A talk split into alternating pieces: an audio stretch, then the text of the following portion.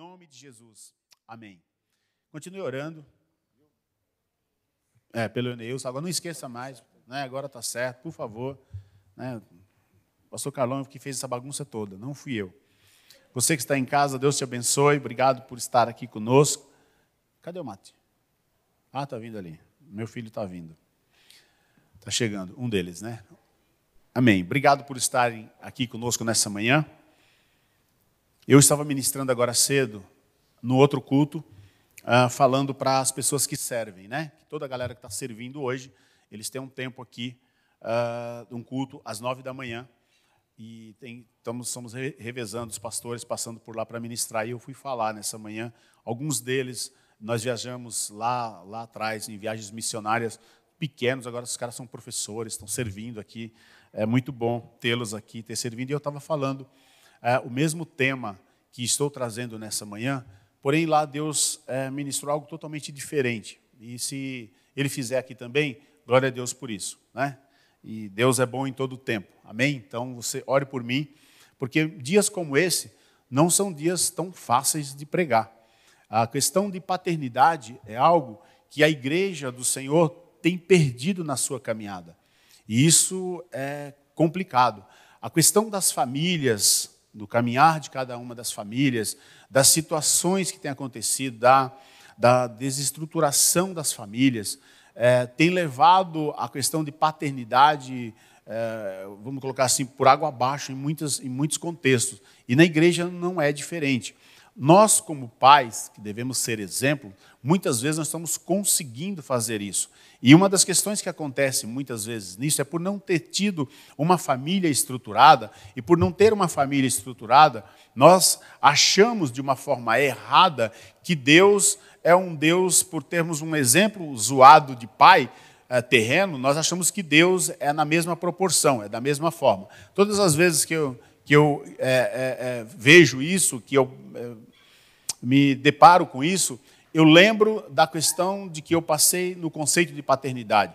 Todas as vezes que eu terceirizei o não conseguir ser pai da forma como a Bíblia diz que tem que ser, porque o meu pai não conseguiu ser o pai que eu achava que deveria ser, eu estou terceirizando isso e eu estava sendo um mau pai para os meus filhos. Então, todas as vezes que eu terceirizo isso, todas as vezes que eu ponho a culpa porque eu não tive, então eu não faço, porque eu não vejo, então eu não faço, eu estou, eu estou dizendo que o que Deus fez, o que Deus falou, o que Deus deixou na Sua palavra, não funciona para mim. E na verdade é uma barreira. E eu só descobri isso anos depois de ter é, caminhado com Jesus, já, já caminhando com Jesus, já sendo pastor de uma forma totalmente estranha. Eu já falei sobre isso aqui. Eu estava lembrando nessa madrugada, eu estava é, revendo as duas últimas mensagens minhas sobre paternidade e sobre o Dia dos Pais aqui. Ano passado eu trouxe um livro aqui é, e eu estava lembrando dele essa semana a respeito disso. Eu tenho ele sempre fácil lá, ele está é, inclusive não está na, na, na, prateleira, ele está em cima da mesa, ele está andando na, na, minha casa comigo sempre, que é um livro que o meu filho me deu alguns anos atrás. E lá ele colocava que era o sonho dele, o desejo do coração dele, que eu fosse o pai que aquele livro dizia ser. E naquela época eu era um cara que não, não, não havia aprendido nada sobre questão de paternidade, porque eu ainda terceirizava, é, não consegui ser pai, porque meu pai não conseguiu ser o pai que eu achava que ele deveria ser. Então hoje eu vejo, e eu li ele essa semana novamente, ele é, é um livro bem pequeno, e eu estava lendo novamente e falei, cara, eu ainda não cheguei a esse patamar de pai. E, e não é fácil, quem é pai sabe disso. Né? Mas uma coisa eu tenho convicção: que se eu não aprender a ser filho, eu jamais conseguirei ser pai. Se você que é mãe que está aqui, ou que vai ser mãe, é, ou que pretende ser, ou enfim, é, não aprender a ser filha, você jamais será uma boa esposa, uma boa mãe, você jamais será uma boa amiga. Porque o primeiro ponto é saber quem nós somos em Deus, é a nossa identidade nele. Então, como pais e como homens aqui presentes, aqueles que já são pais, aqueles que estão casados ainda não são, aqueles que estão para casar, enfim, é, se você não se identificar com a questão de que você primeiro é filho, nada vai funcionar, nada vai fluir.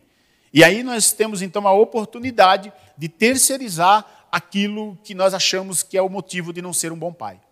Essa era a minha luta. Esse foi o meu contexto até alguns anos atrás. né? até eu resolver a minha situação com meu pai. Meu pai é vivo, né? e eu tive que sentar com ele, e, e eu já falei isso aqui muitas vezes, tanto eu, quanto o pastor Carlão, quanto o pastor Paulinho, sempre falamos a questão do nosso contexto de paternidade, de como nós viemos, de onde nós viemos, e, e todos com família, e como repassar um legado para os nossos filhos, vindo da palavra, se a gente não teve uma paternidade presente na nossa vida, atuante na nossa vida, que ensinava, que falava conosco. Talvez se eu tivesse tido esse exemplo, como alguns amigos que me preparavam para a paternidade, que me ensinavam a respeito de ser um bom pai, um bom marido, é, talvez se eu tivesse o pai que eles tiveram, é, seria mais fácil. Mas quando eu me deparei com uma pessoa que eu fui até ele e eu falava isso de manhã, isso é apenas uma introdução, tá? É, mas eu vou terminar no horário para você almoçar com seu pai, fique em paz, ou você almoçar sozinho, enfim, para você fazer o que você quiser. Vamos terminar no horário. Mas ah, eu me deparei com uma coisa muito louca há alguns anos atrás, porque eu falava isso agora de manhã, como eu disse, é, eu não tenho problema nenhum em saber que você tem algo que consegue fazer melhor que eu. Eu me aproximo de você e falo, cara, como que você faz isso? Me ensina a fazer? Pô, você é bom nesse negócio. Porque eu também entendo que aquilo que eu tenho não é meu, mas veio para levar para as pessoas, para capacitar, para dar ferramentas para que elas possam ir mais longe. Então, além de ser o facilitador, nós somos pessoas que equipamos pessoas como liderança para que você vá mais longe. Essa é a realidade. Então, todas as vezes que eu retenho isso, eu estou dominando algo que não é meu, é de Deus, e Deus me deu para que possa ser dado para outros, para que possa ser passado para outros. Então, eu falava de manhã sobre, sobre isso, que enquanto eu não, não me deparei com uma situação de paternidade de uma pessoa que eu olhei e falei, cara, esse cara é muito. Ele tem uma questão paterna assim incrível. A igreja dele não é aquela questão de chamar de pai, mas é o reconhecimento, né? Porque tem uns caras por aí que falam, esse é meu pai, essa é minha mãe espiritual, chama de mãe, chama de pai, mas o exemplo não é dos melhores. Então eu conheço muitos assim, mas muitos mesmo. Então não precisa me chamar de pai, essa não é a questão.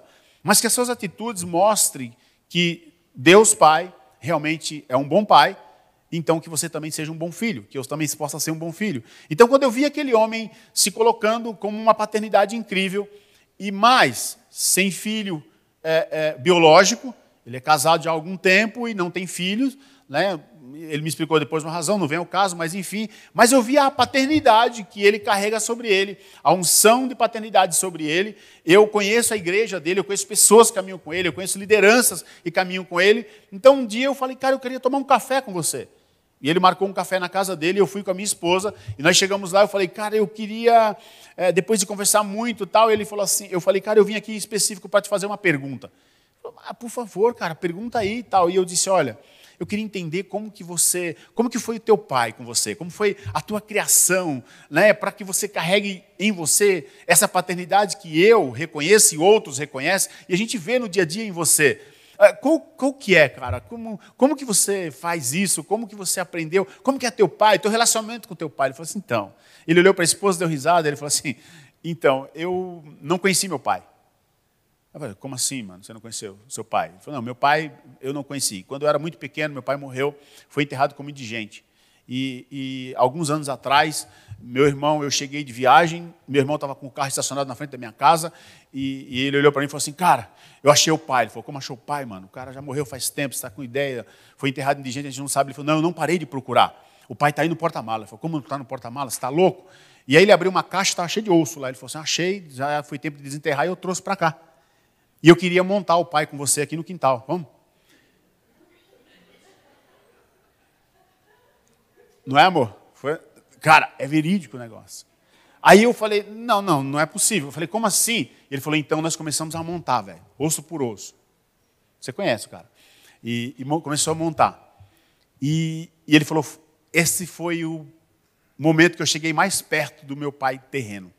Aí depois nós desmontamos e levamos, que a gente colocou lá no cemitério e tal, e ficou lá. Ele falou, tudo que eu tenho eu aprendi com o Pai Celestial. Então, se você reconhece essa paternidade em mim, cara, eu posso orar por você, na questão de transferência de unção, eu posso orar por você para que você, porque você também carrega isso. Eu saí daquele lugar faz alguns anos já, eu saí da casa dele assim, tipo, mano, eu pensei que o cara ia me dar uma, né, uma relação de como o pai dele era, o que ele falou, ele me carregava, me, me levava para o parque, sei lá o que, enfim. E eu tive ali uma das maiores lições da minha vida. Que não é a questão de você ter tido ou não um bom pai terreno, ou ter ou não um bom pai terreno, que pode fazer de você um excelente filho. Eu aprendi isso assim. E quando eu estava preparando a mensagem esses dias, e eu acabei pela manhã, acho que o primeiro que curtiu foi você, né, mano? Eu vi lá, falei, não vou nem responder, que é de madrugada, esse cara vai começar a conversar de madrugada, né? Eu falei, deixa quieto. Mas eu vi lá, obrigado por estar ligado lá. E, o texto é de João, capítulo 14, versículo 18, é apenas um versículo que diz assim: Não os deixarei órfãos, voltarei para vocês. Jesus está no momento em que ele está conversando com os discípulos aqui, está dizendo para eles que ele está indo para o Pai mas não os deixará órfãos, deixará o Espírito Santo Consolador. Esse é o contexto que está acontecendo aqui. Hoje, como Dia dos Pais, ah, para todos os bons filhos que estão presentes, aqueles que nos acompanham pela internet, esse deveria ser o primeiro lugar que nós deveríamos ter escolhido no dia de hoje para estar, na casa do Pai. Mas por conta da correria, das situações, das circunstâncias, muitos de nós, muitas pessoas não conseguem estar aqui. Outros acompanham de casa, até pela facilidade também da, da internet e tudo mais. Mas esse seria o dia que nós deveríamos escolher para estar mais juntos, próximos, é, cultuando aquele que é o nosso Deus, que é o nosso Pai. Mas enfim, mudaram-se algumas coisas na nossa caminhada de um tempo para cá. Eu aprendi que a prioridade é Deus, família e o trabalho, nessa ordem. Mas, com, as, com o tempo passando e com tudo que a gente tem vivido, é, eu acredito que houve uma pequena mudança. Então, ficou divertimento, compromissos que eu acho que eu devo ter, família em algum momento, e se der um tempinho, sobrar um tempinho, Deus. Essas são as questões que estão acontecendo no mundo. Não é aqui na IMOSP, é no mundo. As coisas estão assim. E a gente precisa rever alguns princípios sobre eh, família, sobre paternidade, sobre herança, sobre legado, sobre honra. Todas essas coisas estão incluídas num grande pacote que estamos trabalhando durante esse ano de 2022. Mas quando Jesus olha e diz: Eu não vos deixarei órfão, voltarei para vocês, é muito simples ler um texto como esse e entender quando você tem um pai presente na tua vida, na tua caminhada, foi o caso que eu não tive até pelo menos os meus 42 anos, que foi quando eu tive o meu primeiro é, bate-papo com meu pai, de homem para homem, numa boa, conversando. E ali houve um pedido de perdão, tanto de um lado quanto do outro. E eu disse, pai, eu não vou cobrar mais de você uma coisa que você não teve de seus pais, por isso não consegue passar. E por conta disso, eu acho que o problema é seu e eu ser assim. Então eu estou fazendo a mesma coisa com os meus filhos, mesmo já sendo pastor, porque na época eu já era pastor. Então, quando nós olhamos para uma situação dessa, em que nós temos um pai presente, é muito fácil sobre, falar sobre paternidade. Quando nós temos algo fácil na nossa vida, que flui na nossa, na nossa caminhada, é muito fácil dar testemunha a respeito disso. Quando nós temos uma família, exemplo, que dá tudo certo, que tudo funciona, que todos se respeitam e tudo mais, é muito fácil falar e apontar que a família dos outros não vai bem, não dá certo, como é que pode estar na igreja e a família está desse jeito. É muito fácil nós criarmos um, um, uma imagem dos outros baseado muitas vezes no que eles não podem viver, porque você consegue viver. Porque para você é mais fácil. Porque para você é mais tranquilo. Porque parece que para você, Deus não tem filho predileto, mas parece que para você ou para mim, quando a gente consegue ter essas coisas, Deus é, Deus é um pai que nos escolheu de uma forma predileta. Então, olhando para essas questões e para essas situações, eu venho falar nessa manhã não para os pais, não só para os pais, não só para as mães, mas para os filhos também. Eu acho que principalmente para os filhos. Porque, de novo, a, palavra órfão vem do termo, eh, ou da palavra orfanoi, do grego orfanoi, daí você tira uma série de, de, estudos e tudo mais, que eu não vou, não vou citar isso, mas o que está acontecendo aqui, é, Jesus está dizendo para eles assim: vocês vão perder a forma natural de pai, que anda com vocês, que caminha com vocês sobre a terra, e, e, e eu estou indo, mas fiquem tranquilos, porque eu deixarei em vocês, com vocês, o meu Espírito, o Espírito Santo Consolador. Uma coisa é eu andar com o pastor Carlão. Eu estou vendo ele, nós marcamos para ir tomar um café, e nós vamos juntos tomar um café. Uma coisa é ele dizer para mim, cara, eu vou viajar, vou para o Rio de Janeiro, mas fica tranquilo, amanhã vai tomar o café que eu estou contigo. Mas presencial ele não está. É eu olhar e falar, não, eu não estou, estou sozinho. E muitas vezes nós pegamos o que Jesus fez e falou para os discípulos e fazemos exatamente como esse exemplo que eu dei. Não, se Jesus vem comigo, eu estou vendo ele aqui, é uma forma, é uma maneira, é, é ok. Mas se Jesus fala, eu estou indo para o Pai, mas deixarei o Espírito Santo Consolador que vai estar com você. Você pode continuar, eu estou com você todos os dias. Eu não consigo mais ver fisicamente, então isso já começa a complicar a minha vida. Já começa a ficar difícil. Então eu começo a fazer um monte de coisas porque o pastor Carlão não está mais presente, ele não está me vendo. Mas ele está me acompanhando pelo, pela internet, pelo, via satélite. Mas, mas não é interessante, tem coisas que ele não vai conseguir ver e eu consigo. E eu vou mudando a minha forma de ser, a minha forma de ver, as minhas, as minhas maneiras, eu vou encaixando coisas que não funcionam dentro do contexto cristão, mas eu vou trazendo, eu vou colocando do lado, eu vou dizendo, ah, não é bem assim, ah, isso dá para colocar, Deus sabe as minhas falhas, Deus sabe que eu sou pecador, Deus sabe que eu sou fraco, Deus... E nós começamos a encontrar uma série de situações que nós então pegamos questões que não têm nada a ver com a palavra e trazemos para o nosso dia a dia, para a nossa vida. Então a minha desculpa, quando alguém chegava, ou quando minha esposa chegou para mim um dia e falou assim: Olha, você é muito orgulhoso em bater no peito e dizer para todo mundo que quando as crianças dos outros fazem bagunça, é porque os pais não, não têm é, é, autoridade sobre eles. E que pelo simples fato de você olhar para os seus filhos, eles já saberem qual é a mensagem que você está passando, que você quer dizer, eles já ficam quietos. Na verdade, não é porque eles te respeitam, é porque eles têm medo de você. E quando a gente ouve essas verdades de pessoas que caminham conosco todos os dias, a vontade é falar para trás de mim, Satanás, eu não vos conheço. Mas não é, Deus falando assim, cara, eu quero te ajudar, eu quero te ensinar. Cara, presta atenção no que eu estou falando, é mais ou menos assim. Então, a beleza de Deus trabalhar na nossa vida é que Ele usa pessoas. Sempre. Deus não vai pegar um banco e falar com você. Ele vai usar pessoas. E pessoas, muitas vezes, que você menos espera. Principalmente quem anda do teu lado, muitas vezes fala, não, que lado você está? Não, não, a questão não é de lado, a questão é estar tá sendo usado como Deus. Né? Essas são as questões. Esses são os parâmetros. Eu luto a minha caminhada né, de anos para cá, que eu luto com essa questão de paternidade. Mas todas as vezes que eu oro por pessoas, ou todas as vezes que eu me aproximo de pessoas, ou que eu oro e que falo e que prego em alguns lugares por aí, que lugares que eu nem conheço, Pessoas me procuram e falam, cara, você carrega algo sobre você na questão de paternidade. Só que pela mesma paternidade de alguém achar que eu era todo esse pai perfeito, incrível, maravilhoso, eu já disse palavras que machucaram pessoas e quase levaram elas a perder tudo, a, a, a sair da presença de Deus, por causa de uma palavra que eu lancei, de uma forma errada, achando que estava ajudando. Depois de um tempo, depois de um contexto, depois de três anos, de muita confusão, luta, tentando entender, numa conversa com ela, chorando muito, eu disse, mas por que você se magoou tanto por uma palavra que eu disse? Ela falou assim, porque eu te via como exemplo de pai que eu não tive na minha vida inteira, um pai, e eu vi em você isso. E quando você falou aquilo, você me arrebentou, você me quebrou. A responsabilidade que a gente carrega é muito grande. Por isso, ter liberdade em falar sobre paternidade não é fácil. Porque tem horas que você não aguenta teu pai terreno, você quer brigar com ele. Então imagina com alguém que você idealiza uma paternidade. Imagina essa pessoa frustrar você. Imagina você crescer num contexto que você não tem pai. E aí você olha para uma pessoa e você, cara, eu me aproximo e, e, anda junto e tudo mais, e você começa a descobrir as, as melhores qualidades. Mas um dia essa pessoa te machuca, te magoa. Você coloca ele no mesmo patamar do pai que você não teve ou de que você tem, que é totalmente fora do que a Bíblia diz.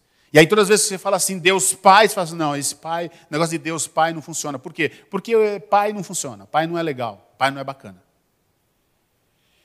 E aí a gente nasce, cresce, casa, tem filhos e quer repassar isso para os filhos. De uma forma totalmente errada. De novo, nós vamos cair na geração, na próxima geração. Alguém que disse sim lá atrás, orou estamos aqui, pagou um alto preço e que legado nós estamos deixando para a próxima geração de paternidade. Em uma questão que nós olhamos na Bíblia, e o primeiro mandamento com promessa é honrar pai e mãe. A gente precisa ler jornais ou assistir televisão para saber a situação que está lá fora. Mas essas questões, elas também vêm para dentro da igreja. Elas também vêm para dentro do contexto que nós vivemos no nosso dia a dia.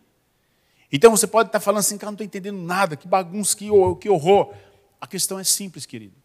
Se não aprendermos a ser filhos, jamais seremos uma resposta para uma sociedade perdida. Se não nos considerarmos filhos de Deus e que Ele é um bom, bom Pai e que Ele não nos deixou órfãos. Porque a questão para o discípulo é dizer assim: olha, eu não estarei mais com vocês fisicamente andando para lá e para cá, mas eu vou para o Pai. E não deixarei vocês órfãos. Vocês fiquem tranquilos que vocês terão alguém com vocês. João 14, 3, você volta um pouco, ele vai dizer assim: quando eu for preparar o lugar, voltarei e os levarei para mim, para que vocês estejam onde eu estiver. Tem uma promessa. E essa promessa João relata antes do que aconteceu no versículo 18. No versículo 3 ele vai falar sobre isso. Tem uma promessa. A questão é que nós nos fechamos em uma questão ou em versículo isolado, então através daquilo nós fazemos uma teologia. E queremos aplicar isso goela abaixo, e não funciona assim. Então tem uma promessa. Deus estava dizendo para eles, então eu vou, ok, mas não vos deixarei órfão. Você volta e vê, eu vou para o Pai, mas vou preparar um lugar e voltarei para levá-los comigo para o lugar onde eu vou estar. Tinha uma promessa. Deus fez uma promessa, essa promessa nos cobre, essa promessa vem, vem sobre a nossa vida. Nós somos parte de tudo isso. Eu gosto muito do, do Timothy Keller. Eu, eu, amo, já falei isso aqui muitas vezes, né? Ore por mim se você não gosta dele, porque eu, eu sou pecador e gosto. Então, eu leio muita coisa dele, acho muito interessante, mas eu gosto da forma como ele relata o que os discípulos, ou a passagem que está é, é, em Atos capítulo 1, versículo 9 a 11, que vai falar a respeito exatamente dos últimos momentos de Jesus, e quando ele vai subir aos céus, é, Lucas vai relatar de uma forma incrível, e, e, e o Kelly vai fazer um comentário que eu acho muito interessante, mas primeiro eu quero ir ao texto. Atos 1, 9 a 11. Disse assim, diz assim a palavra, tendo dito isso, foi elevado às alturas enquanto eles olhavam, e uma nuvem os encobriu da vista deles. E eles ficaram com os olhos fixos no céu enquanto ele subia. E de repente surgiram diante deles dois homens vestidos de branco, que lhes disseram: Galileus, por que vocês estão olhando para os céus? Esse mesmo Jesus que dentre vocês foi levado aos céus, voltará da mesma forma como o viram subir. Imagina a cena de você estar num lugar e agora Jesus começa a subir e eles começam a olhar, é como se estivesse escapando entre os dedos, sabe quando algo escapa entre os dedos e estão subindo e eles estão olhando. Na época e no contexto que Lucas está relatando aqui, é, no livro de, de Atos, diz que os discípulos ficaram olhando para o céu como se abismado. O texto não fala sobre isso, mas no original é como se eles ficassem perplexos, paralisados com aquela cena que eles já sabiam que iria acontecer, mas agora eles vêm escapando. Porque quando Jesus diz assim: Eu não vos deixarei órfão, eu estarei com vocês. Quando Jesus vai à cruz, ele morre, ele ressuscita e ele começa a reaparecer para alguns. Isso traz uma esperança. Lembra dos discípulos no caminho de Emaús? Quando, eles, quando ele abre os olhos, fala assim, não ardia o seu coração quando ele falava? É, quando ele partiu o pão é que, é que ardeu, então eles voltaram para falar. Jesus apareceu, traz uma expectativa de que ele morreu, ele foi, mas ele já voltou, ele está aparecendo em alguns lugares, ele não foi. Agora vê essa imagem dele subindo ao céu, fala, cara, agora já era, agora não tem mais jeito. Mas aí vem dois anjos, dois homens vestidos de branco, e fala assim: por que vocês estão olhando? Para o céu? Porque vocês estão olhando para as nuvens? Porque vocês estão olhando para um lugar de onde ele disse que ele iria, mas ele disse que vai voltar? Na época era isso. Talvez se fosse nos dias de hoje que nós víssemos uma cena como essa, correríamos para catar o nosso celular e fazer uma boa imagem de Jesus subindo. Ou uma boa selfie, olha lá, ele está subindo, deixa eu pegar um ângulo daqui, melhor que eu pego agora, tá? Dá para pegar o pé dele. É mais ou menos assim, porque nós estamos sempre olhando e com os nossos olhos voltados para aquilo que não é o que Jesus quer que a gente olhe. Então, quando nós vamos fazer as coisas, nós fazemos diferente do que Jesus quer que a gente faça. Faz sentido para você? É uma coisa simples. Mas, mas eu gosto porque o Keller diz assim: talvez esse seja o maior, é o ponto mais enigmático de todos os acontecimentos marcantes do que a Bíblia relata mais enigmático, primeiramente para os discípulos, é claro, mas depois para nós, nos dias de hoje. Imagina, deve ter sido o milagre visual mais incrível, mais inspirador que eles viram em primeira mão. Imagine o que nós faríamos com isso hoje. Eu gosto disso porque ele está falando da época, mas ele também está trazendo para cá. O que nós gostamos é de mostrar as coisas. E aqui o que está dizendo, Jesus fala assim, você precisa viver. Você precisa crer no que eu disse. Eu vou para o Pai, mas eu voltarei para buscá-los. Eu não vos deixarei órfão. A ideia hoje seria olhar e pegar o momento e fazer aquilo que eu quero mostrar. Ó, ele foi, Olha, ele disse que olha só que eu peguei. E essa aqui, você pegou uma imagem melhor? Ah, lá nos Estados Unidos pegaram uma melhor. Não, pegaram uma com fundo, aparecendo o sol. A nossa preocupação está em olhar para coisas que Deus não quer que a gente olhe. Ele está dizendo, isso é muito bonito, isso é muito legal, ficar olhando para o céu, ficar perplexo, mas, cara, tem coisas a fazer, mãos à obra, porque ele vai voltar. E quando ele voltar, ele precisa encontrar de acordo com o que ele disse que deveria estar. Então você já parou para pensar que nós retardamos a volta de Jesus? Eu não estou tirando o poder dele de voltar? Quando nós não fazemos aquilo que Ele mandou fazer? Se Deus te criou, e eu fiz aqui essa pergunta outro dia, e te formou, e você passou por tudo que você passou, e talvez se eu pedisse para você contar um pouco da tua história, você ficasse aqui uma semana, falando, chorando e rindo com coisas boas e ruins. Por que você está vivo hoje? Porque você está aqui hoje. Porque tem um propósito ainda para se cumprir através da sua vida. Você concorda? Então, todas as vezes que eu digo não para isso, eu estou retardando a volta de Jesus. Todas as vezes que eu não tomo posse daquilo que Ele colocou nas minhas mãos e faço com que isso faça com que o reino dele se torne conhecido, eu estou barrando, eu estou segurando. Então, quando a gente entra numa questão de paternidade, a questão é essa. Se você tem algo que você pode dar para alguém, derramar sobre alguém, por que você não está fazendo isso? Essa parte é para mim, tá? Não é para você. Por que você não está fazendo isso? Quando eu me pego dizendo para Deus e apontando algumas coisas para Deus, de que não estão acontecendo na minha vida, isso de novo é comigo, não é com você. E nem com você que está em casa. Então, eu estou falando, eu estou pontuando para ele, eu acredito que Deus está assim. Que hora que vai terminar de falar tanta coisa? Terminou? Já chorou as pitangas que você precisava? Então, vamos lá. Ele vai me passar uma relação do que realmente é o que interessa. Mas como eu estou tão preso a essas coisas que eu quero que ele responda primeiro, eu não dou ouvidos ao que ele fala, que eu tenho que fazer.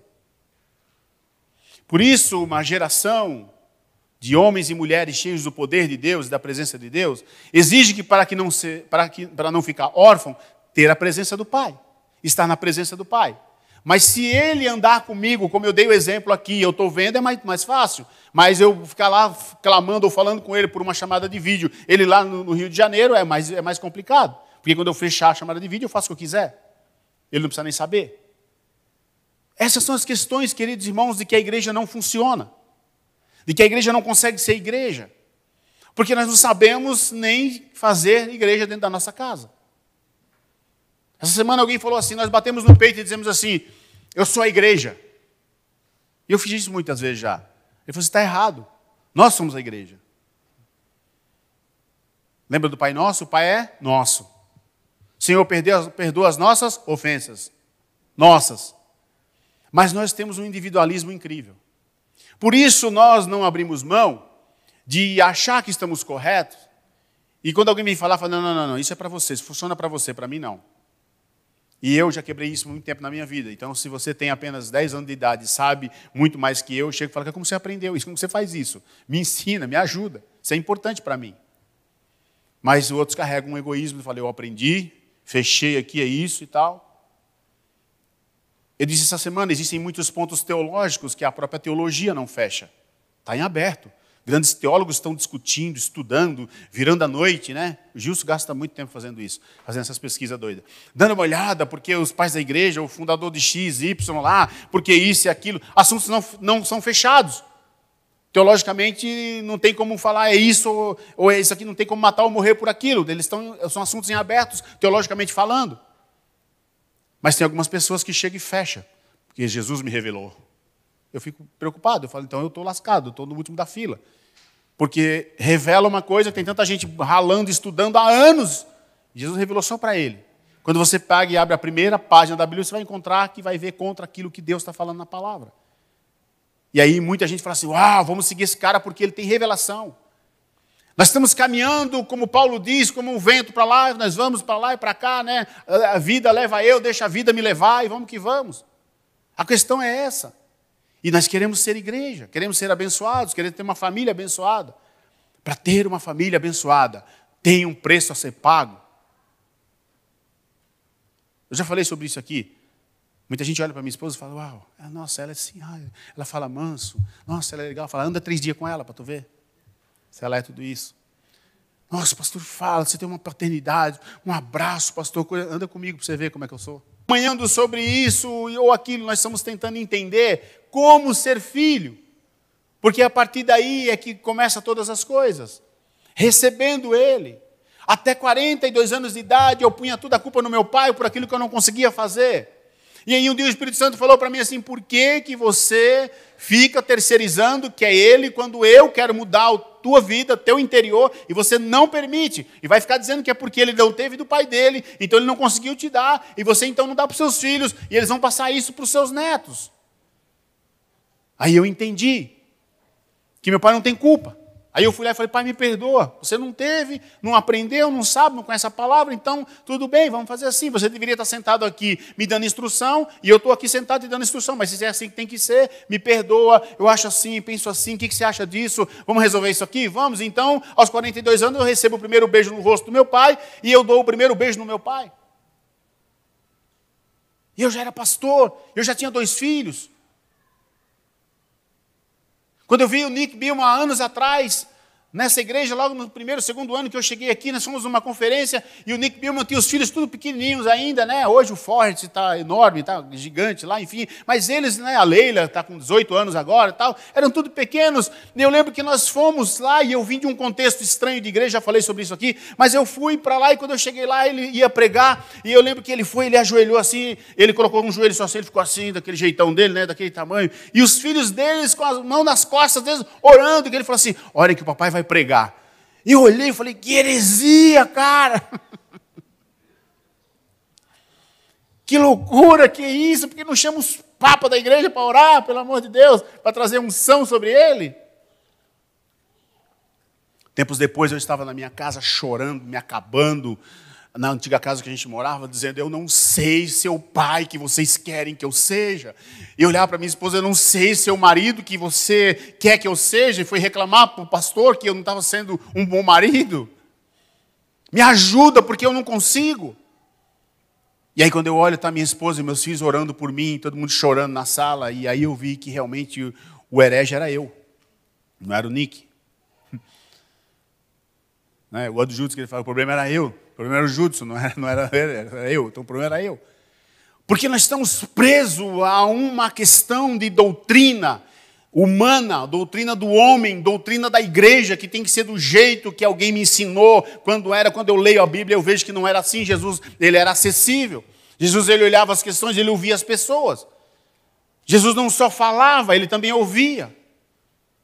Ele observava o ambiente. Quando alguém diz para ele, você é certo que cobre da gente imposto, Jesus? Nós, você, o nosso mestre, filho de Deus, o próprio Deus aqui e tal, é certo. Ele falou, de quem é a cara que está na moeda? Ah, é de César. Então dê a César o que é de César, a Deus o que é de Deus. O mesmo Jesus que, quando chegou diante dele, estava dando uma instrução e dizia assim: oh, se teu olho te fizer pecar, arranca ele, cara.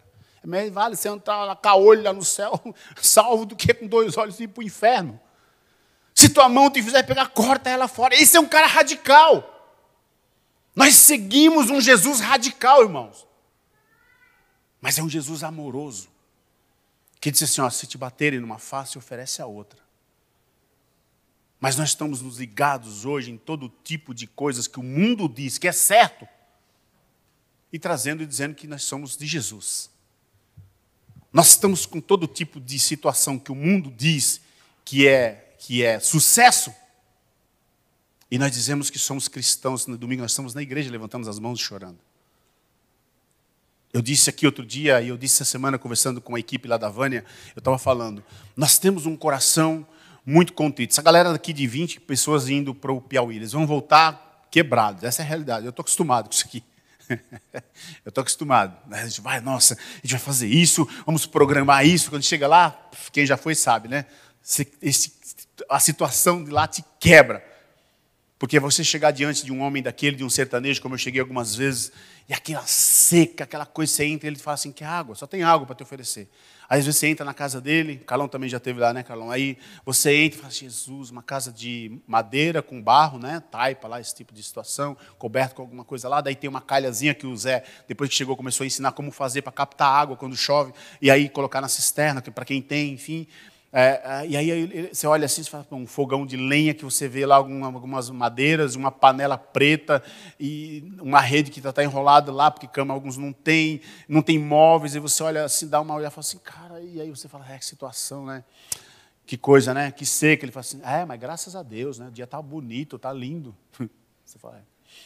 É complicado, né? É, mas Deus é bom. Logo, logo chove, vai chegar a temporada. E ele começa a contar coisas boas, ele não fica lá, é, o negócio está feio. Nós é que muitas vezes chegamos lá, está feia a coisa aqui, né? Ele fala, não, está bonito. Não está feio para você, mas para nós está bonito. É isso. É o cara chegar, como nós chegamos, já falamos aqui, vamos fazer, uma, vamos fazer um louvor, vamos chamar um menino lá. Fala, mas o violão só tem três cordas, beleza, mas dá para cantar? Dá. E ele começa lá, tá, e a gente começa a louvar, adorar, e começamos a chorar. Uma casa com chão de, de, de terra, né? E nós sentamos no chão e estamos lá chorando, babando, se lambuzando todo. Daqui, e o menino está tocando e o céu está descendo sobre aquele lugar, com três cordas no violão. À noite nós estamos no culto e estamos lá e eu estou com o celular preocupado em clarear a Bíblia para poder ler, porque se você ler no celular ele fica meio assim, fala, pô, o cara está lendo ali, não sei. Então a gente pega a luz, quando não tem luz, vai clareando a Bíblia para ler o texto e de repente o menino está lá de novo adorando com três cordas e ele está louvando ao Senhor e as pessoas estão com as mãos levantadas e estão ali e de repente, blam, estoura outra corda, só fica duas. E ele põe a corda para o lado e continua com duas e eu comecei a olhar e minha esposa vai lá, segura a corda do lado, está atrapalhando a mão dele e a gente começa a olhar tá, e não parou, sabe por quê? Porque ele, cara, o que eu quero é Deus, eu não quero saber o que está acontecendo aqui, o que está acontecendo ali. Tem uma promessa, ele disse que é Deus, ele disse que eu não seria órfão, eu não ficaria, meu pai é Deus, eu sigo ele, é ele que eu vou e assim funciona. Aí você fala, meu Deus, como? Nós estamos cheios de coisas, nós temos transporte, nós temos a rua asfaltada, nós temos uma igreja, nós temos um lugar, temos iluminação, ar-condicionado, temos instrumento, temos tudo, mas nós estamos lá, ah, tá louco, não acontece nada. Meu Deus, por que não termina logo? Ah, que é sempre a mesma coisa, porque quando a gente está cheio de uma boa feijoada, não adianta trazer três pudim, porque a gente já está lotado, você fala, não, isso é ruim, cara, não vou, não vou conseguir comer. Essa é a realidade, irmãos. Esse é o contexto. Nós nos enchemos com aquilo que Deus dá para transbordar sobre outros, mas nós estamos muito preocupados em guardar, igual o camelo, né? Vou guardando aqui a reserva, dá Deus sentir fome amanhã, melhor guardar aqui. Aí eu não consigo ensinar a próxima geração, começando dentro da minha casa. Quer exemplo maior? Veio a pandemia, voltamos para casa. Viu o índice de separações, né? não preciso falar. Eu vi uma lei, eu vi uma, um artigo esses dias dizendo que vai ser lei e aí já tem alguns cartórios, quando você chega, tem um, uma lista na entrada com, a, com, o número crescente de divórcios dos últimos anos. Que é para desanimar, desanimar o cara logo na chegada. Né? Ele chega lá para o cara e olha fala, vixe, nós está meio feio aqui, acho que é melhor. Não, não existe estatística de namoros desfeitos. Não existe estatística de noivado desfeito. Mas você disse sim no altar, se separar no dia seguinte é estatística. As pessoas estão olhando e buscando uma liderança que tenha paternidade, que seja amorosa, que cuide da sua família, que seja um exemplo, sem falar, apenas com atitudes, e não está encontrando. Não é doído isso? Não é difícil isso? Eu não quero que essa palavra seja dura, porque a palavra de Deus ela é transformadora. Mas eu quero que você entenda que é o que nós precisamos para esse tempo. É repensar algumas coisas na nossa vida. É repensar nosso tempo com Deus. É repensar nossas estratégias. É repensar nossa família. Porque se Noé tivesse olhado e falasse assim, não, não, não, não, não, não, não, é, esse genro é embaçado, esse, essa nora é embaçada, vamos jogar lá fora, não funciona. Porque nós estamos assim, estamos jogando gente para fora do barco. Nós estamos tirando as pessoas do, do, do, da, da, da arca e estamos jogando fora. Porque não serve, não, isso não serve, não. Isso aqui, isso aqui fala muito, isso aqui não é isso, isso aqui vai muito barulho, isso aqui fala muito, isso aqui briga muito, isso aqui. Nós estamos assim. Já parou para pensar que na arca não tinha como abrir janela para jogar ninguém para fora? Que aí morria todo mundo? Mas nós estamos fazendo isso com a nossa própria família. Nós não conseguimos ser igreja em casa, aí nós queremos ser numa sala como essa reunidos. Nós não conseguimos ser igreja em casa, nós queremos ir para o campo fazer missão. Nós, nós, nós não vivemos, conseguimos viver entre família, mas aí eu vou fazer missão, falar do amor de Deus, que eu não consigo viver. Eu vou para o evangelismo, mas eu não falo com meu pai. Eu não falo com a minha mãe. Eu não respeito nada. Eu sou um péssimo exemplo dentro de casa, mas eu vou fazer missão. O amor de Jesus precisa ser pregado. O reino precisa ser expandido. Faz sentido? É isso. Enquanto não houver uma conscientização particular em cada um de nós, o coletivo trava. Porque quando às vezes que eu me junto com pessoas que pensam igual, eu formo um exército. Mas todas as vezes que eu penso com alguém que pensa igual Jesus, aí nós somos igreja. Aí nós saímos em comissão e aí a missão acontece. É simples. Então, eu, eu sinto muito para você que ainda não casou, que pensa em casar. Eu sempre falo no, no, nas sentadas antes do casamento, e às vezes eu cito isso é, também durante o casamento. Casamento não é fácil. Casamento é complicado. Talvez aqui alguém tenha 30, 40 anos de casado, vamos colocar por aqui, que ainda não conhece o cônjuge, porque todos os dias nós somos novidade de vida. Se tivesse que escrever realmente um manual sobre uh, uh, o casamento, a primeira coisa que nós devemos olhar é, é se, em vez de eu pedir a pessoa certa, se eu sou a pessoa certa. É pensar que, em vez de eu querer ser feliz no casamento, eu preciso fazer alguém feliz de novo é o próximo, de novo é pessoas que Deus vai usar. É saber que você vai casar com alguém que, quando você namora, é incrível, é maravilhoso, é tudo incrível, é tudo, tudo chique, tudo beleza, mas quando você acorda no dia seguinte, ou quando você volta para casa da lua de mel, que você vê o preço do arroz, do leite, então não vou nem falar. O leite nós estamos agora fazendo em 10 vezes no cartão. Então, quando você começa a ver as questões que estão acontecendo no dia a dia, e aí, quando viram um para o outro e começam as questões, é, é você que tem que fazer. Onde está escrito que você que tem que fazer? Você que tem que fazer. Eu não, mas por quê? Não está escrito. Aí começa. Aí chegam para a liderança e falam, falam, então a gente vai separar, porque não dá para andar junto. Mas não amava tanto, não era incrível? Ah, mas agora não dá mais, não funciona. Não é desse jeito. Porque a nossa tolerância é zero para o próximo. Ainda mais quando ele está próximo. Aí nós descobrimos quem nós somos. Não é quem o outro é, é quem nós somos. E aí nós pegamos Gálatas 5,22 e rasgamos da Bíblia. Porque não funciona para a gente isso domínio próprio, lugamidade. Não, isso não serve, isso para mim, não é para mim, pastor, isso não é para mim. Todas as vezes que eu vejo essas coisas acontecendo, eu vou chegar ao contexto de que não é Deus que errou, é nós que estamos falando que Deus errou. Por isso você é pai, a responsabilidade é gigantesca. Eu tenho um casado lá em São José, onde eu disse para ele assim: ó, casei ele nesse púlpito aqui. A partir de hoje, tua família é essa daqui, tá bom? E você? Você aqui é tua família. Tá, tchau. Vai com Deus. Deus abençoe vocês. Não fiz casamento para separação, lembre-se disso. E você tem um legado para carregar. E você tem isso, isso, isso. Tem uma vida. Tudo que eu sentei na mesa ensinei. O que vocês não trataram, não consertaram, não arrumaram enquanto namoravam, vai para dentro do casamento. Vai dar problema para mim amanhã ou para outro pastor que vai cuidar de vocês. Lembre-se disso, tá bom? Tá bom. Deus te abençoe. E eles foram. E aí eu estou sempre lá. A gente está sempre pela retaguarda, sempre olhando, perguntando. Sabe quando você fala assim, vai tudo bem? Você fala assim, vai. Bem mesmo? É, não, é, é, aí já começa a contar, aí você vai ajuda. Aí tá o Mateus, mora conosco. Aí está ali a Dani. Aí nós estamos falando, é fácil? Não, é fácil quando está tudo bem, você não tem preocupação com algumas coisas. Ah, eu, quando eu morava com meu pai, eu falava, estou tranquilo. Se eu, se eu tiver, se eu chegar em casa e falar, pai, hoje eu não tenho nada, ele fala assim, mas tem tudo aí, ó, pode ficar à vontade, faz parte. Meu pai tem essa questão, mas ele era o mantenedor, ele era o provedor. Apesar da coxa de frango ser dele, né, eu só tive coxa quando eu casei. Eu falei, nossa, deve ser incrível ter a coxa de frango. Você já passou por isso, irmão? Não, né? Você já comia filé mignon desde cedo, né? Eu não. Eu ah, comprava frango, então minha mãe falava assim, a coxa é do seu pai. Vai comer duas coxas, cara, mas enfim. Então, né, tem essa questão. Você ri porque não era você, mas eu passei por isso. E aí eu falei, cara, quando eu casar, eu vou comer a coxa de frango. Eu vi que a coxa não tem graça, eu não curto muita coxa.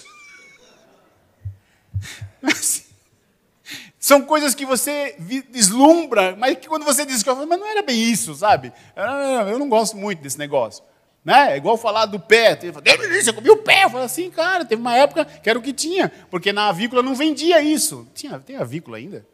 Agora foi longe, né? Não tem, né? Mas você sabe o que eu estou falando. Agora você...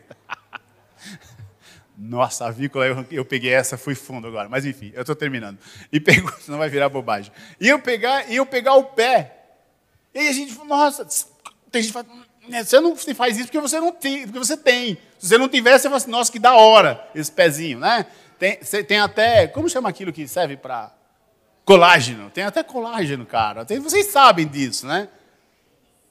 Aí você, por quê? Porque você começa a deslumbrar umas coisas, e quando você vê, ou senão você tem demais, você fala assim, isso aí eu nem, nem quero.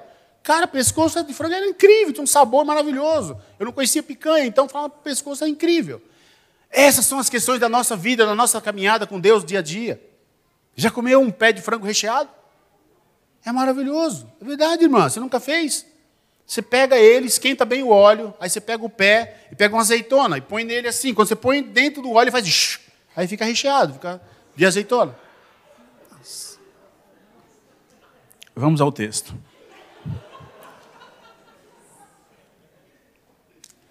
Perdão, irmãos. Você que está em casa, me perdoa. Mas enfim. Essa é a questão que muitas vezes nós colocamos a nossa expectativa em coisas que não é o que Deus quer. Deus quer fazer diferente, Deus quer mudar a situação. Mas a gente não permite. Então é muito fácil. Então eu sempre falo, cara, casar é a segunda coisa mais incrível que eu fiz na minha vida. De verdade. A primeira é aceitar Jesus. Mas a segunda foi casar. De verdade. Porque nós entendemos como é que funciona. Por isso, para a glória de Deus, para a glória de Deus, para a glória de Deus, só falta dar três pulinhos, mas tá bom, vou falar por aqui, falei três vezes. Nós passamos por essa questão, essa época de ficar brigando, cara. E aí quando alguém chega e fala assim, vocês não brigam? Falo, cara, a gente tem nossas diferenças, né? Porque minha esposa é difícil, gente, mas Deus tem me dado muita graça, muita sabedoria. Amém, amor? Vai ter almoço. Bom, mas tudo bem. A louça eu sei que lavo mesmo. Mas Normalmente você olha para um contexto e você fala, é isso, e fala, não, cara, não é viver junto, não é fácil, é desafiador. Com alguém que veio de outra estrutura, de outra bagagem, com todo um contexto, agora se junta com outro louco que veio de outro contexto, outra situação, para morar debaixo do mesmo teto, dormir na mesma cama. Sofá não é cama. Dormir no outro quarto, porque eu estou meio virado da bola hoje, não faz parte de alguém que serve a Jesus. A Bíblia diz: não se deixe pôr o sol sobre a vossa ira. Tem que resolver no mesmo dia, irmão. Pastor, eu não tenho sangue de barata. Não é de barata, é de Jesus, por isso que tem que resolver no mesmo dia. E aí você olha para um contexto como esse e fala, tá, é mole. E entra num relacionamento sem estrutura. Eu louvo a Deus que hoje a gente consegue, depois de anos, ter tempo de sentar e de conversar na mesa, de instruir, de falar: olha, isso é certo, isso é errado, olha, isso não funciona.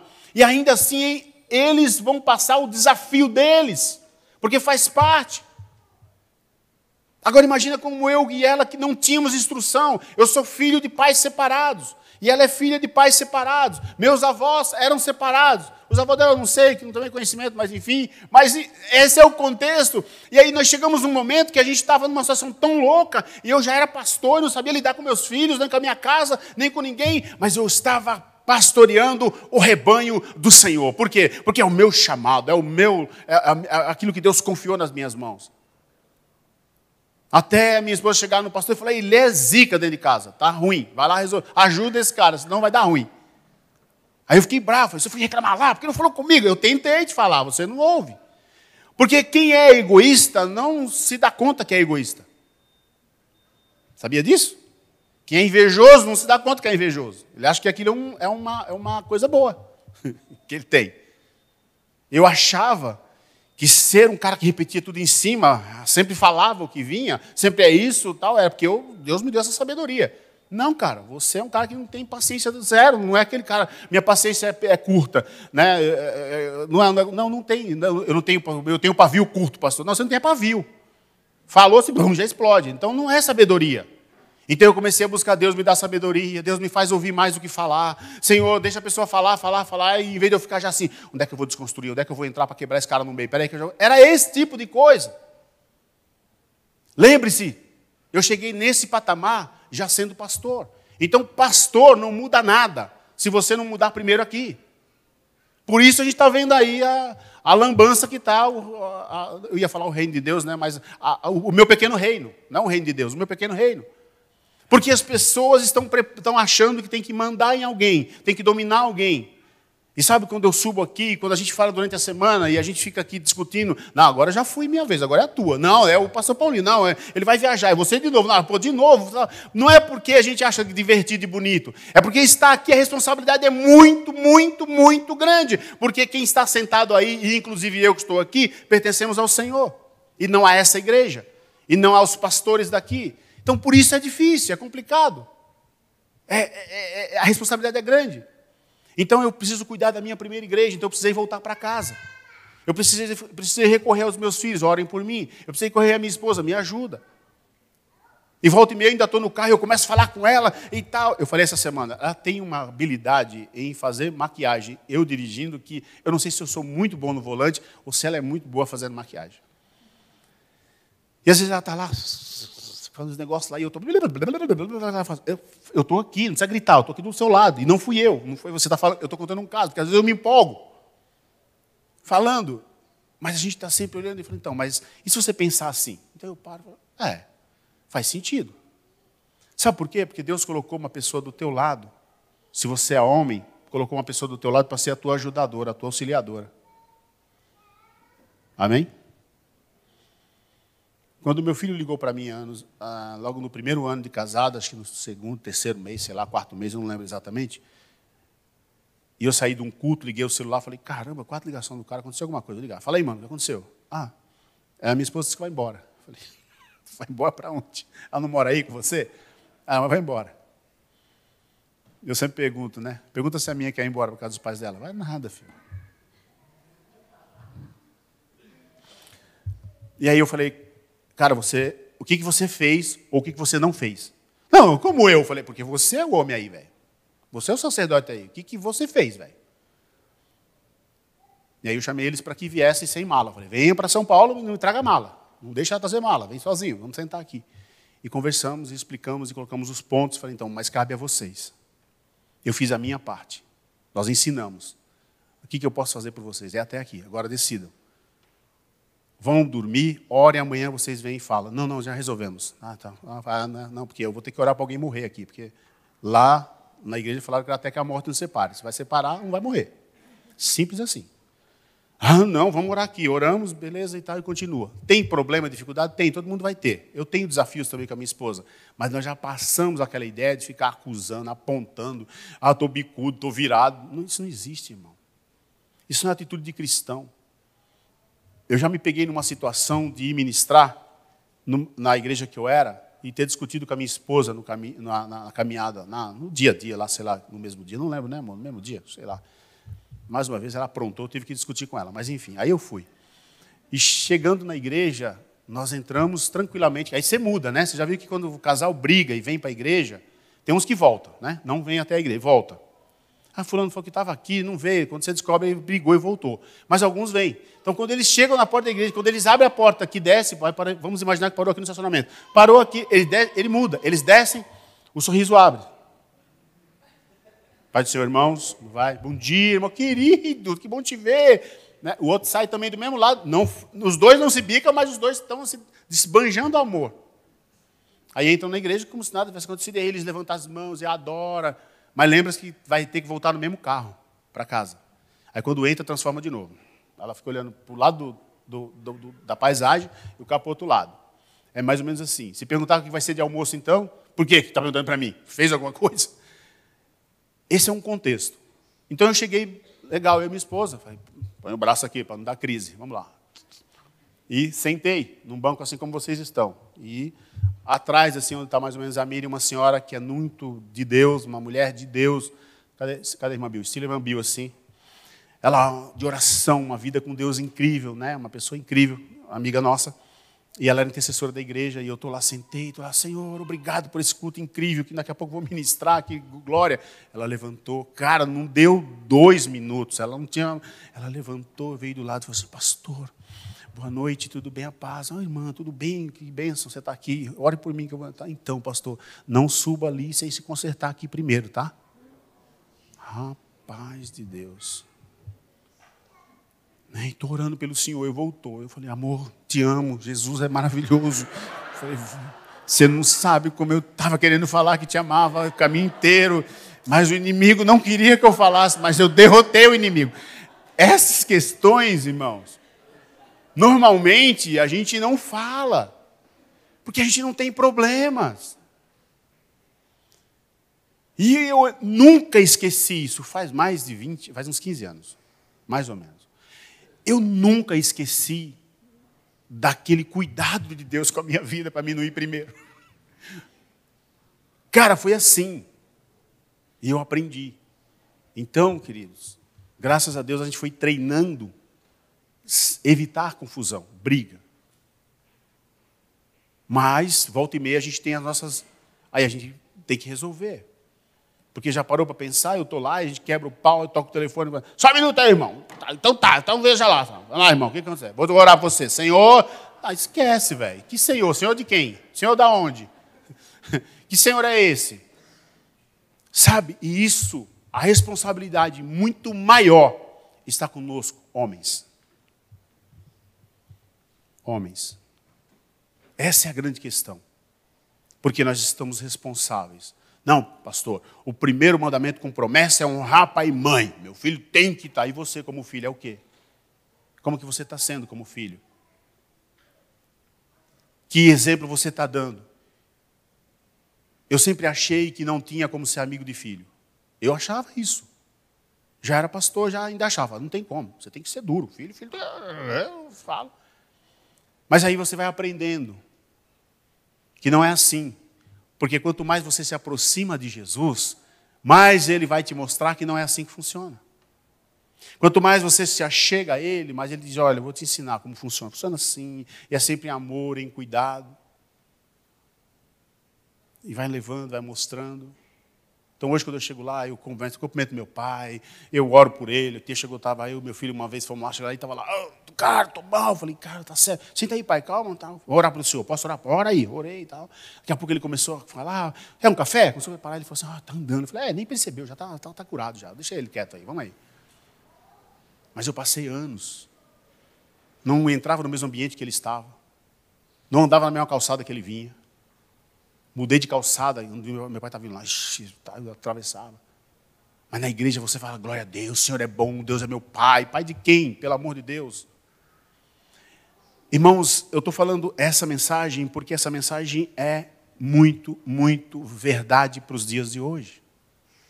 Eu conheço homens que se dizem homens de Deus que estão passando por esse desafio, que estão passando por essa situação. E eu volto a dizer para você: se permita ser curado. Quando eu ouvi do meu filho, eu ouvi primeiro do Mateus, que eu era o melhor amigo dele. Cara, aquilo para mim foi, foi como se alguém pegasse meu coração e enchesse ele assim, falasse, não cabe mais, tem que sair um pouco para fora, sabe quando? Eu falei, Deus, eu tô, estou tô no caminho certo. Não é que eu acertei, eu estou no caminho certo. O Tiago sempre, sempre foi muito esparafatório, né? sempre foi muito de falar e tal, ele é muito assim. Mas ouvir do Mateus para mim foi muito mais forte, porque ele é diferente do Tiago. E não é porque ele está aqui. Obrigado por ter vindo, filho. Ele está num outro ministério, irmãos, porque ele não está nos cultos daqui, né? E, e, e, hoje ele está aqui com a Dani. E eu ouvi aquilo, falei, cara, isso é muito poderoso. Mas sabe o que isso me diz? Isso diz para mim que eu estou no caminho certo. Isso diz para mim que quando alguém vem de fora e me abraça e diz assim, cara, tu tem como um pai. Eu, eu não tenho que falar assim, imagina, cara, que isso, pelo amor de Deus. Não, eu tenho que falar assim, amém, cara. Que Deus te abençoe te guarde. Continue assim. Quando acontecer, como dias atrás, do gente de perto, de orar, de orar pela Ágata, e a gente vê o brilho nos olhos daquela menina simplesmente porque era um momento que Deus queria que a gente orasse, estivesse com ela, mas a questão ali era de paternidade, então ministrar sobre a vida dela. E a mesma tarde eu fui ministrar em outro lugar e eu dei um pequeno testemunho do que tinha acontecido quando eu estive no, Gente de Perto. E no final levantou é, três pessoas e vieram e falaram assim: Pastor, é, você pode me dar um abraço, cara? E elas estavam em lágrimas, numa fábrica. Não era numa igreja, numa fábrica que eu faço culto. Me dá um abraço. Porque um abraço cura. Então eu peço todos os dias, Deus me ensina. Mas sabe qual é o meu termômetro? Está aqui, ó, meu termômetro. Minha família. Que vai poder falar assim, está ruim. Que eu dou permissão para o meu filho chegar e falar assim, pai, tem isso, isso, isso, você falou, não é, não é legal, então vamos rever, me perdoa, filho, vamos, vamos rever. Está aqui a Dani, que eu quero que tenha a mesma liberdade. A gente falava sobre essa semana. Nós temos como filhos. É, eles, eles chegam, e, e hoje eu entendo quando algumas pessoas falavam assim: é, eu, eu não ganhei uma, uma nora, eu ganhei uma filha. Eu não ganhei um genro, eu ganhei um filho. Eu, eu olhava para aquilo e falava: é, é meio interessante, mas é meio postiço esse negócio. Mas a gente olhar e falar assim: não, nós ganhamos uma filha. Nós, nós ganhamos alguém que, que entendeu o propósito de Deus e que reconhece uma paternidade e quer estar debaixo dessa paternidade paternidade familiar. É sobre isso. É sobre o pastor é, Carlão falar aqui sobre as experiências com os filhos dele. É sobre o pastor Paulinho falar aqui sobre a experiência com o filho dele. É sobre o pastor Daniel ter falado aqui sobre experiências com, com, com os filhos dele. É sobre todos os dias nós olharmos e vermos o crescimento. É falar, como falávamos ontem com, com Silvano e Tiago, sobre cada etapa de vida. Aproveite, esse é o momento em que ele está com essa idade. Então ele tem um jeito de ser, uma maneira de ser. Eles vão crescendo e eles vão mudando, vão mudando as preocupações, mas vão mudando também as questões, e eles vão olhando em nós como pais para ver que caráter nós temos em Cristo, para eles colocarem em prática, porque amanhã eu quero ver, eu gostaria de ouvir meus netos falando que tem um exemplo de pai, que talvez o tempo que eu perdi, anos que eu perdi para tentar se aproximar deles e serem amigos, eles já nasçam sabendo que os pais são amigos. É sobre isso.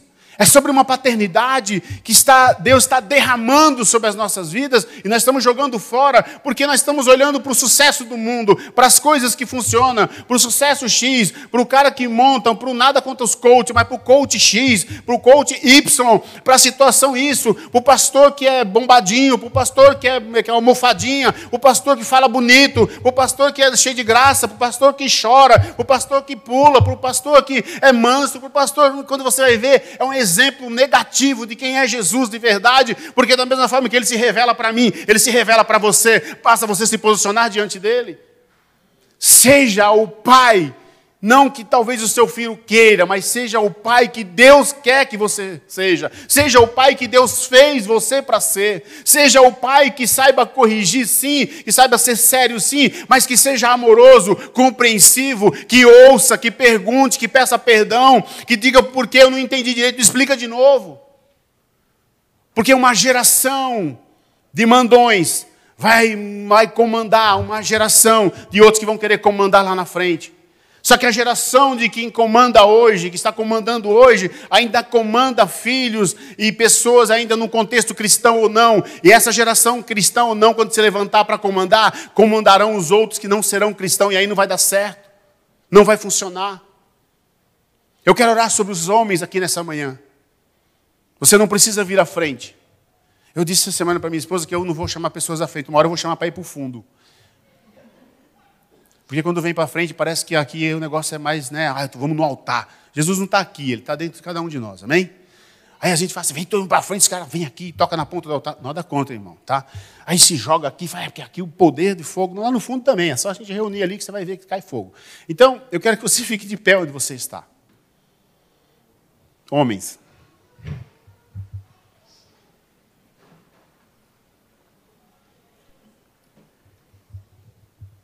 Para você que é casado, ou para você que já é pai, pode ser que pessoas aqui que não sejam casadas, mas são pais, biológicos, você tem uma grande responsabilidade.